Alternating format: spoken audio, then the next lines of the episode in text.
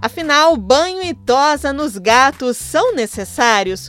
Um dos motivos que levam a essa dúvida é o fato dos bigodudos se lamberem o tempo todo. Esse hábito serve para aliviar o estresse e tem função limpante. Isso graças ao fato dos bichanos possuírem uma língua áspera que funciona como uma escova natural capaz de remover pelos e sujeiras. No caso de gatos de pelo curto e que não saem do apartamento, só essa limpeza aliada às escovações semanais feitas pelo tutor costuma ser o suficiente para manter a higiene do gato, sem a necessidade de banhos regulares. Mas existem alguns casos em que o banho com água realmente se torna imprescindível. É o caso, por exemplo, dos gatos de pelos longos que não conseguem fazer uma limpeza completa com tanta eficiência. O mesmo vale para os gatos que costumam passear na rua ou ficar em áreas externas, acumulando mais sujeiras. No nos dois casos, é recomendado que seja feito banho em gato mensalmente.